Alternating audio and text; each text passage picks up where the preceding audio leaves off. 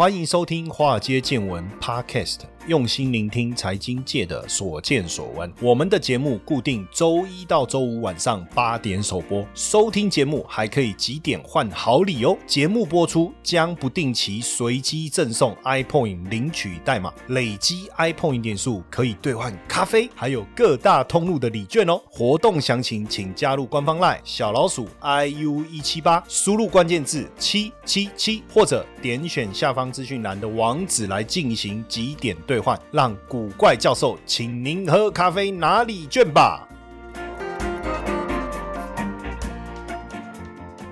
好，各位同学们，大家晚安，大家好，我是古怪教授谢承彦。因为我不知道我们的听众有多少人有在投资啊？那因为从去年疫情过后，我相信很多人因此开户，也开始开始。为什么一开始我就吃螺丝呢？开始不是开薯，开始薯条。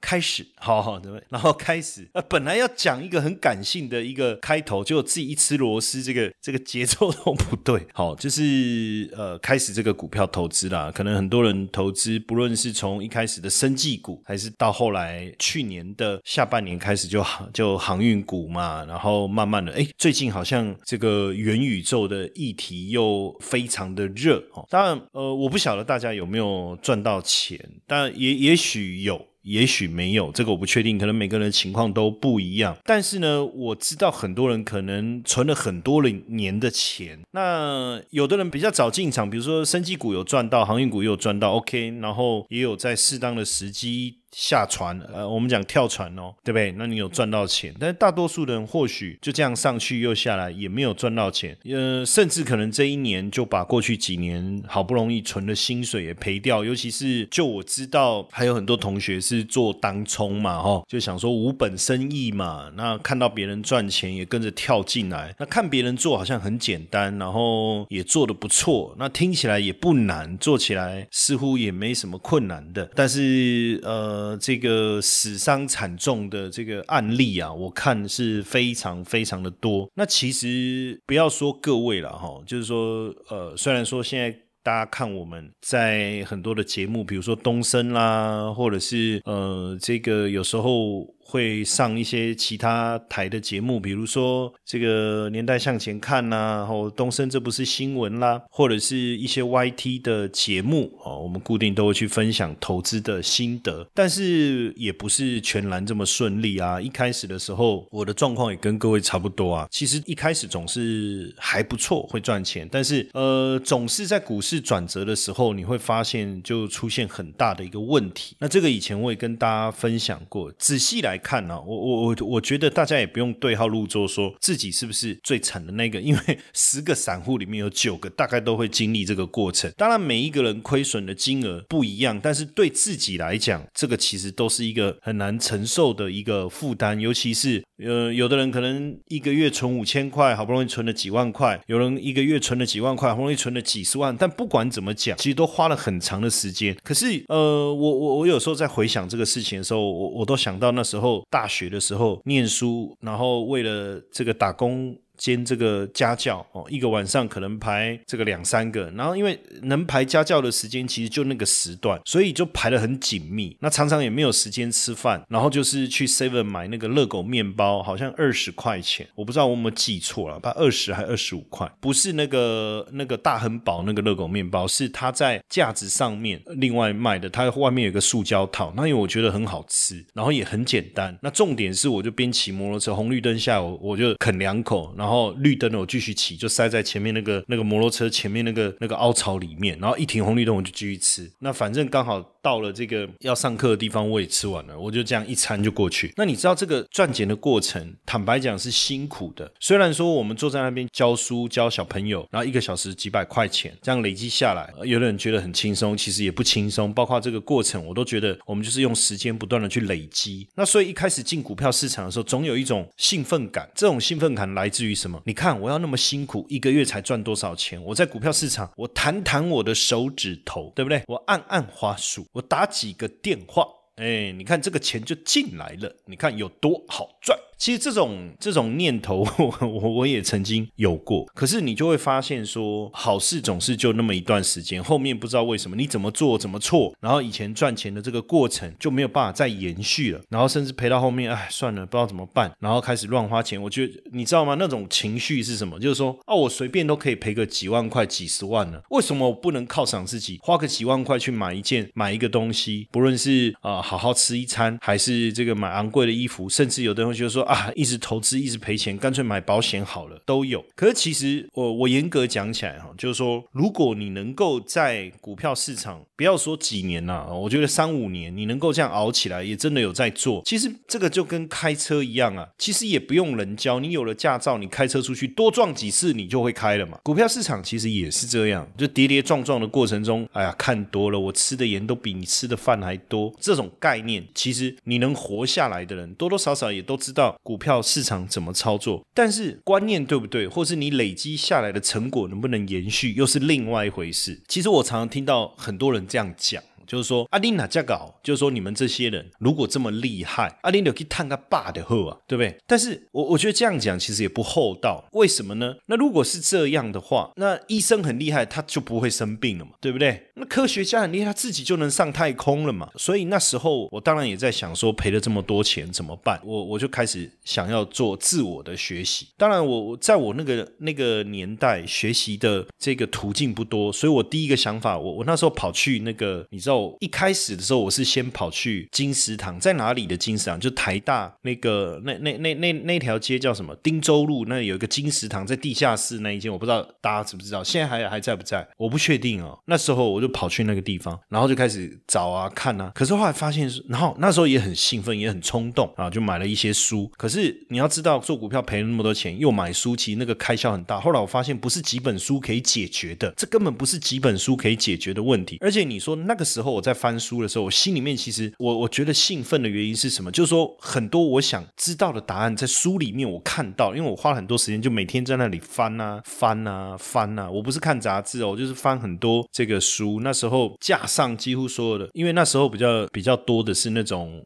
翻译书啦，就是国外的一些投资人、经理人写的书，然后翻译进来。然后那时候我看了非常非常多的书，不论是聚财出版的啦，或者是天下、商周，其实我都看。那那时候在看书的过程中，其实确实有一些兴奋感了。为什么？因为我觉得书里面有告诉我一些答案。所以，我我我觉得书是这样。大家不要觉得说，那这些人这么厉害，为什么要写书？其实有时候是一种成就感，或是一种回馈。就好比说二。二零一二年、二零一三年，我也分别经济日报找我出书啊。那你知道，对我来讲，你说啊，出书能赚多少钱？其实出书的过程是辛苦的。那时候为了写书，因为第一个，你也不是说我们把稿子写一写丢出去，然后出版社就认同就出了。这过程中，你你要写稿，对方要审稿，来来回回改来改去，而且这些出版社的总编辑也不是三脚猫功夫啊。尤其他出财经的书局书籍出了多少，所以你写的东西有没有内容，有没有料？甚至真实性，对不对？比如说你谈到你的操作如何怎么样，有没有真实性，这都需要经过考验的。所以那时候在出第一本书的时候，心里面也是兴奋的，觉得说如果能够跟大家分享这些故事，也是一种成就感嘛。因为毕竟过去我是看别人的书长大的，我每次遇到那个聚财网的老板，我都跟他说：“哎，我看你们的书长大的。”他说：“我们那么好啊，谁看谁长大，对不对？”但是你你知道，这过程中确实阅读这些书籍对我们的帮助很大。然后所以后来为什么我们写书，因为我们觉得这也是一种回馈嘛，哦，一种回馈。当然，现在现在我不晓得出书的这个出版市场是不是有像我们以前这么严谨，这个我不确定，所以我也没有办法告诉你，现在市面上出的这些书，这些作者所传达的一些讯息是不是真的都是正确，这个要各位自己去研判。但是基本上，当时我确实花了非常多的时间在看书，这个也是为什么我一直跟大家说，你不要觉得说你花那么多时间存钱，你花几秒、几分钟的时间看看新闻，哦，听听这个谢老师的 podcast。你就能够翻身，我我觉得这个是不太容易哦。那当时我看了一些书，我觉得对我当然帮助很大。可是大部分的书其实它并没有教你就是怎么去做，有的有，有的没有。但是这过程中你也不用不要去抗拒去啊排斥。早期我看的翻译书，比如说《投机者的告白》，对不对？《富爸爸穷爸爸》，还是《四川银藏》，还是《股票作手回忆录》或《彼得林区》啦，这些比较像是一种好像是打鸡血，就是观念或是。励志，就是说你看了他们的故事，你会相信说股票市场其实还是有真理的，或者说还是有机会的。嗯，也不要觉得说我们好像赔了这么多钱，就再也没有机会翻身的这种感觉，至少不会。然后后来当然因为有越来越多这个高手也出了一些书籍，真的能够教你如何做哦。那我们也从中得到很多的一个回馈，所以我我觉得如果你要进步，花一点时间做资讯的整理或阅读，我觉得还是非常非常重要的。然后找到适合你的方法去累积这件事情，那千万千万不要过度自信啊！什么叫过度自信？就是说你觉得对就一定是对，你觉得错就一定是错。那也不需要在错了以后，为了面子的问题哦，比如说我很早就跟大家讲智远这个股票，在媒体很多都跟大家分享过嘛。然后后来它一路大涨爆量，然后出了很长的上影线。结果我在电视的节目的时候，我就亲自说，我觉得量到这个地方已经有点失控了。虽然我觉得可能还会涨，但是我我觉得在这个时候适度的获利了结，应该是一个对的决定。然后后来，哎，还继续大涨，真的是打脸呢，打我左边脸，又打我右边脸，害我肿的跟猪头一样。这个时候其实我们也不用追求自尊，还是要坚持说，哦，涨是错的。这时候，如果你真的持有这个股票，要不要再买这件事情，你可能就可以再去思考，你也要承认错误，对不对？但是大部分人可能对资产分散这个认知也不够，或者是有一点盲从的心态。我说的盲从是说，你为什么要做这件事？其实你自己都拿不定主意哦。人家说元元宇宙好，你也跟着冲进去；人家说存股好，这个也是我们今天等一下谈的主题，你就存。可是你也不知道你为什么要存，所以本来人家存股是要存个三五年，甚至十年、二十年，就你存个三五天你就受不了了。我我觉得这些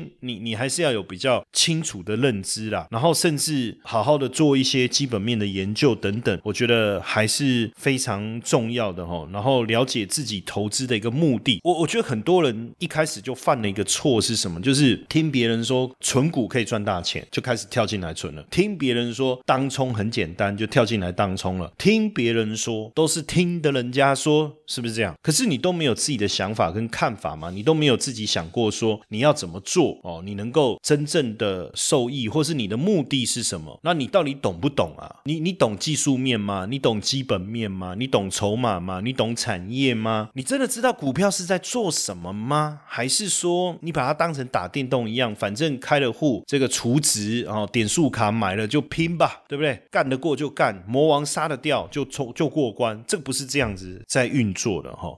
受不了，受不了，实在是令人生气啊！为什么诈骗集团一而再、再而三的要利用我的头像、利用我的名义来成立赖社群，跟我们的粉丝们来骗取金钱呢？这实在是令人受不了，所以我决定跳出来，以我古怪教授本人的名义，真的来成立一个赖的社群。透过这个社群，希望能够跟大家好好的交流，也能够把正确的投资讯息分享给大家。如何加入呢？只要在我们节目下方文字。点击这个连接就可以直接加入我们的这个 Line 的这个社群，或是到点书的粉丝页上方有一个 banner，你看到这个有一个人气的在抓头的那一个就是我啦哦。那点击进去也可以直接加入我们的赖社群，赶快点击，赶快加入。希望未来每天在线上。跟大家好好聊一聊，不要再被诈骗集团骗了，好不好？不要再加入诈骗集团成立的赖社群了，加入正宗古怪教授谢承彦的赖社群。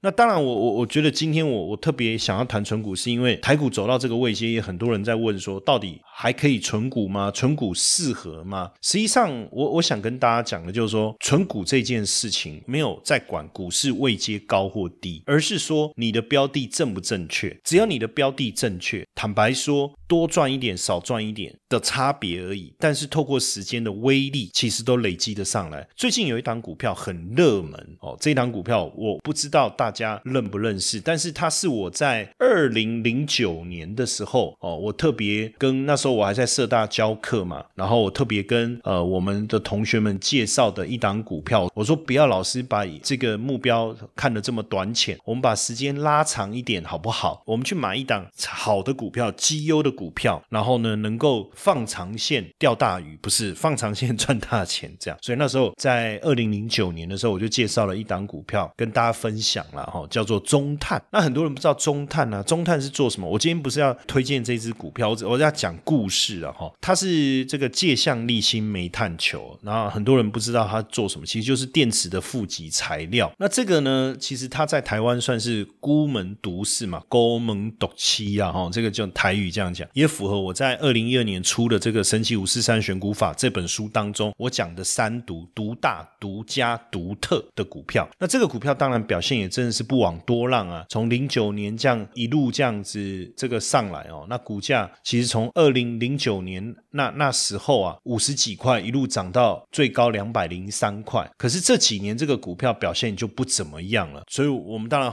大家也很少关注这一档，只是说刚好最近这个股票好像又热起来了，有没有？哦，然后这个股票又又突然热起来，就是因为这个红海找了龙炭跟硕和要去跟中碳来合作，大家才又重新看到这一只股票，所以最近这一档股票又开始大涨。我看十月到目前为止已经涨了超过百分之八。当然，这当中我要讲的是说，一个好的股票它永远不会寂寞。它呢，你看零九年的时候，我跟大家讲，它配了五块六现金股。然后到了十呃一零年配了七块八块七块四八块三八块三，当然我觉得最主要的问题是二零一五年以后，它的这个现金股利开始变得比较少，配了四点五，跟以前相比差很多，所以大家就开始哎呀，好像有点弃之如敝屣的感觉，对不对？可是实际上它确实还是一只好股票，还是一只好股票，所以我我觉得说倒不是说纯股在台股什么位阶可以做，什么位阶不能做，而是说你有没有找到一个好的股票，这个好的股票能够帮助你在你你资产配置的一部分。那刚才也不是也讲到资产配置吗？我我我其实刚才没有细讲资产配置，是因为呃，我觉得之后我们再找时间。但是我今天还是要先特别强调一下，很多人对资产配置有一些错误的观念。比如说，我买了联电，又买了台积电，叫资产配置。其实这个不叫资产配置，你充其量只是在同一个议题上选了不同的股票同时持有而已。好，我买了联发科，我又买了联永，这个不叫。资产配置，真正的资产配置是你有短线的，顺着市场议题的；你有极长线的，不管市场高低起伏如何，你都会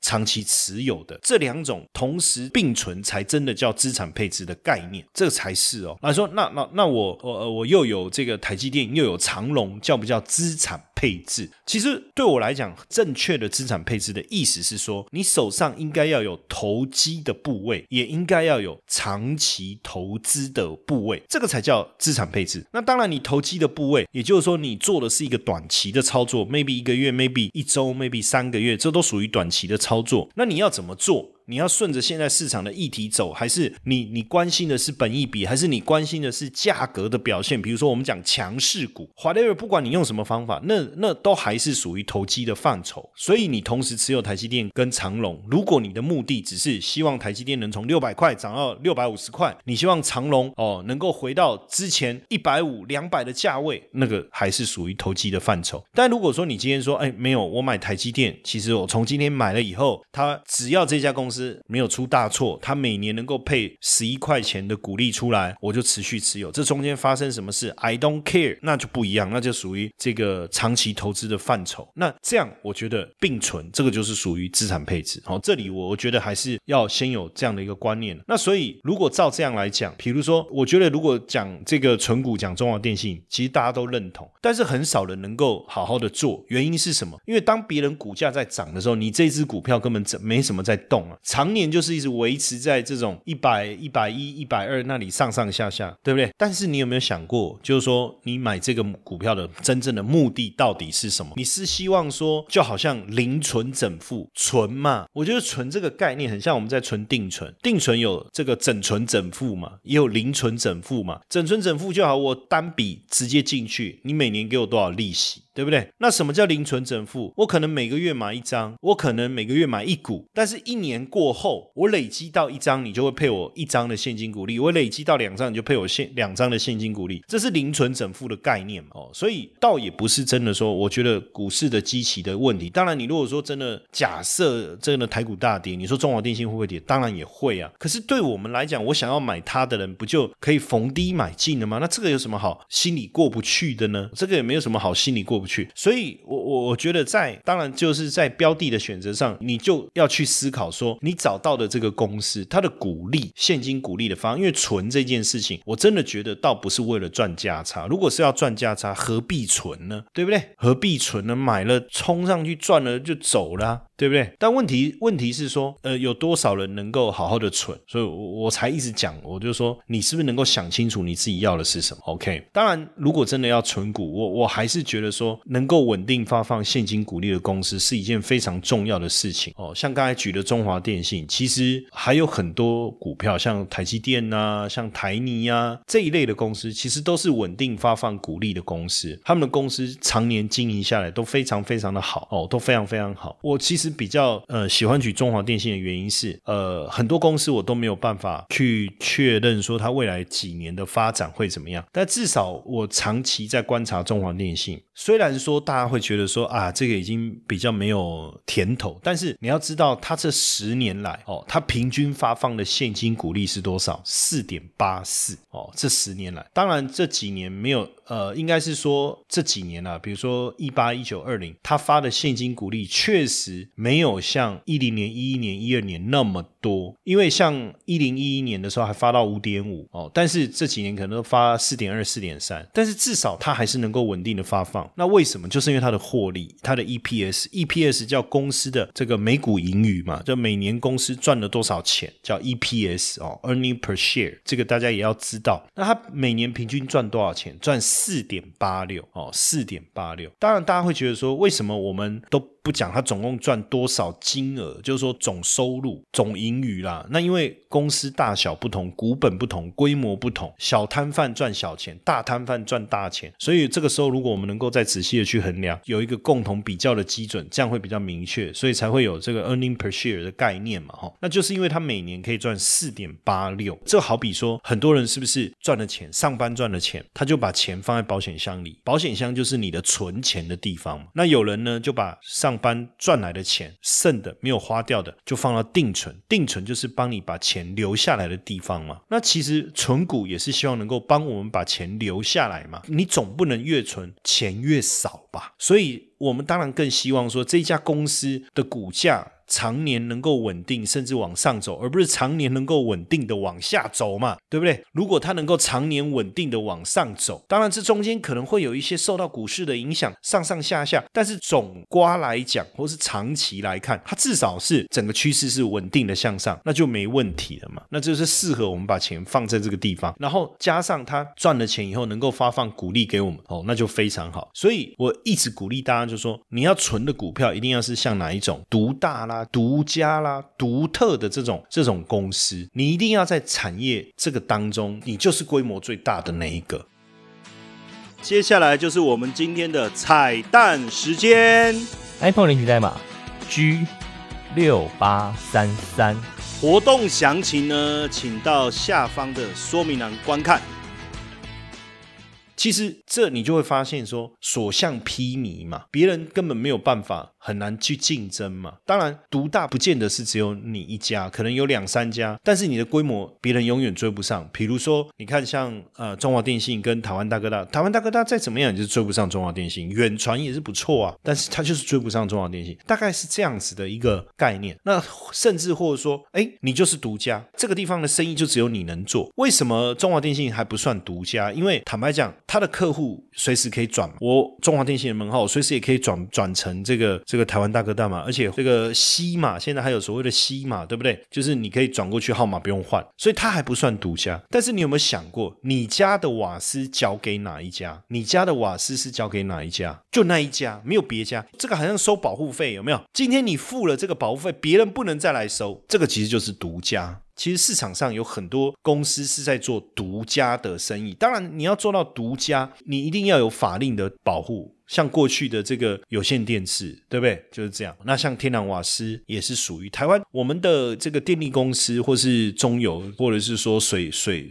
自来水公司，还不能挂牌上市。如果哪一天真的挂牌上市，那也是独门生意啊。对不对？那另外一种，我觉得就是所谓的独特性，它有它品牌的魅力，跟它品牌的号召力。说真的，别人要跨越这个门槛，真的不容易。我常常在讲说，最最知名的就是那个可口可乐嘛。对不对？因为它有一个独特的配方嘛。可是现在大家也在怀疑，是不是到底有没有那配方？那那是一种一个魔咒，就是我告诉你一个配方，结果那个配方在哪里？锁在某一个保险柜里，然后那个钥匙很多人都要同时去去开才能打开，什么就根本没有这回，是会不会？好，我也不知道。但是它就形成一种品牌的魅力嘛。哈，这是一种。独特性跟号召力，那这样子的股票，它自然而然，它就能够长期稳定的在市场上这个存活下来。比如说最近这个，我我就看那个那个很多媒体现在不，我们自己也也也节目中也分享过嘛，通货膨胀的问题嘛。你知道最近最严重的是很多夜市的摊商开始囤那个囤积那个食用油啊。我最近看到两个两个数字，其实让我也觉觉得蛮害怕。一个是什么？一个就是这个上游批发。的这个肉价在上涨，冷冻的也在涨。一般来讲，应该是冷藏比较受欢迎，就冷冻的也在涨，而且价格是大家会赶快想要赶快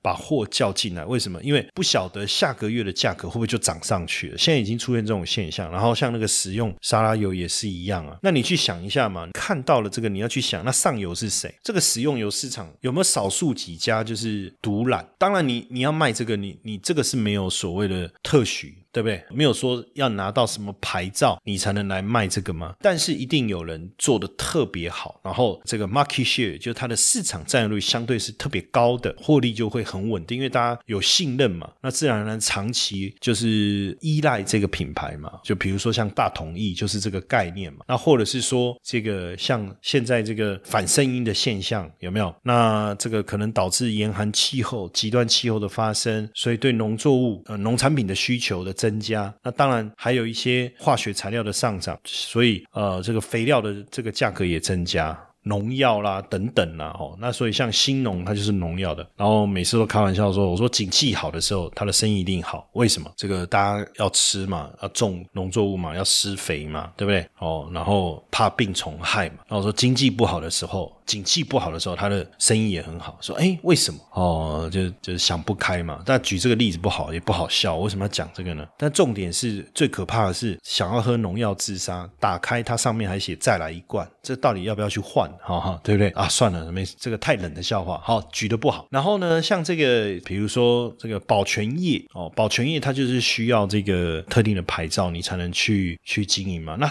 哎，我刚才讲到的这个这个大统一，你知道？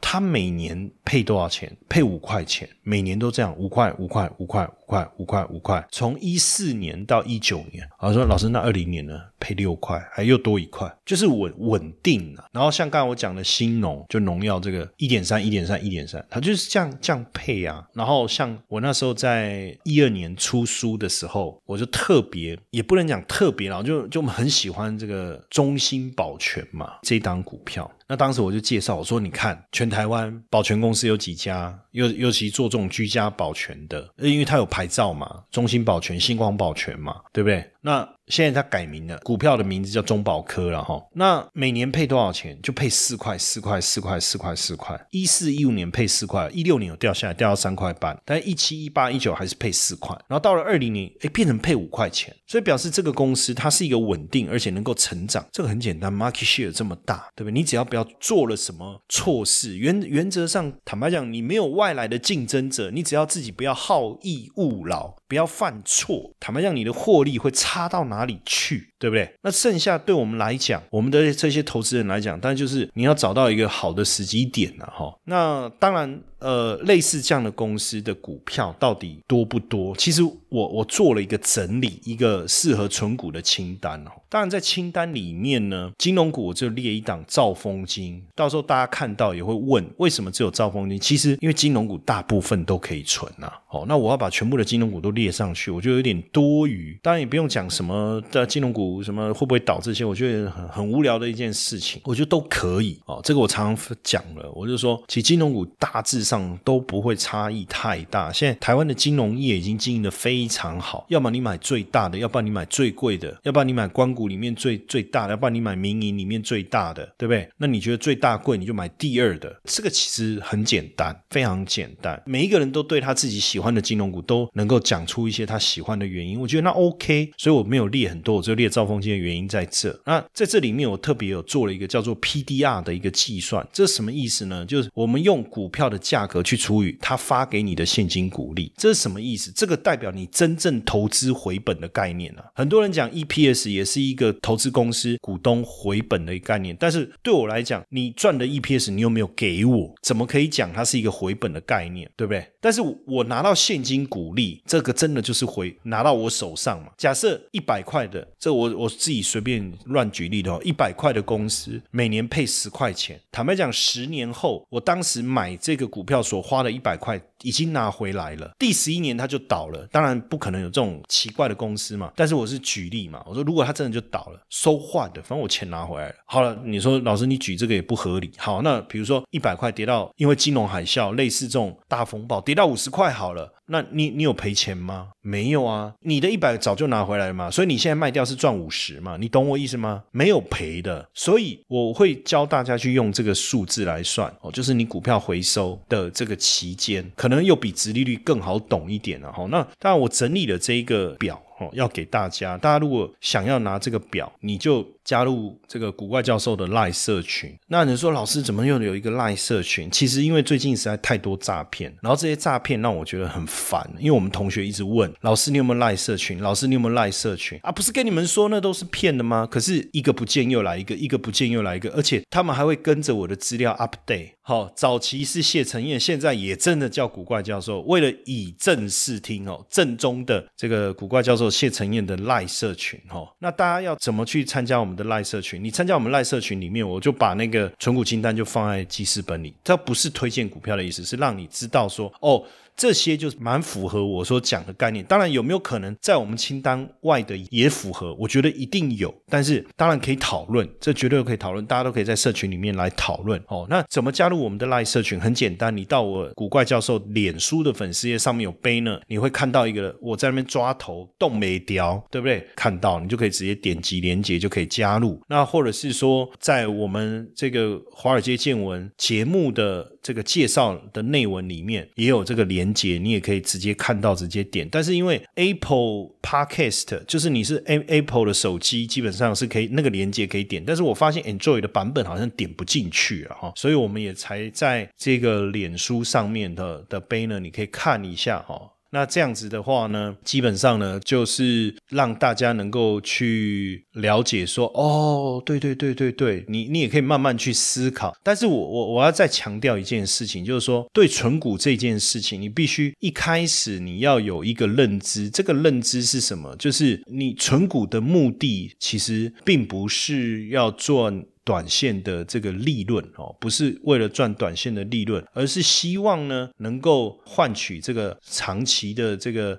收益哦，帮助自己在长期投资的过程中，慢慢的去累积，慢慢的去累积这个观念的建立，我觉得变得非常啊，非常的重要了哈。不要说大家只是好像听一听，然后买存，然后就说，哎，你看，呃，我我我记得我之前在社大教课的时候，遇过同学，我真的快昏倒，可是有时候也不好意思说什么，因为大家都是成年人。对不对？大家都长大了，对不对？哦，也是有社会地位、有名望的，大家彼此都是有一定的地位。然后我那时候在讲纯股，我讲了元大金，然后他他也买，然后元大金大涨，然后他很高兴，然后跟我说谢谢，然后说他卖掉赚了钱什么之类，对不然后我都不知道他在讲什么。难道我要跟他说，哎，不对啊，啊你你不是要纯股吗？哎啊你怎么涨了你就卖卖卖掉了？我我要这样问他吗？对不对？因为他一直跟我说谢谢啊啊！我要泼他冷水嘛？我说拿一个水桶去外面装水，然后装进来，妈脸我往他脸上唰泼出去，你清醒吧？不可能嘛？对不对？我说哇，好啊，好啊，那很棒，就就这样子，对不对？所以，我我觉得大家还是要理清楚啦，哈，就是自己要的是什么，我相信才会对大家的投资有所帮助。那我们今天的分享就到这边，谢谢大家的收听，晚安。Hello，各位粉丝们，大家好，没错。又要发好康的给大家喽！谢 P 的台股 App 呢正式上架喽！想要知道谢 P 是怎么选股的吗？没时间上课学习没有关系，古怪教授台股 APP 将谢 P 二十多年实务经验的选股策略完整呈现在 App 当中。现在呢，下载 App 还可免费获得谢 P 的选股教学影片哦！请到我们的官方 LINE，还没加入的，请在好友搜寻小老鼠 iu 一七八，在官方 LINE 里面输入英文字母 APP，就可以免费取得教学影片和 App 的下载链接哦。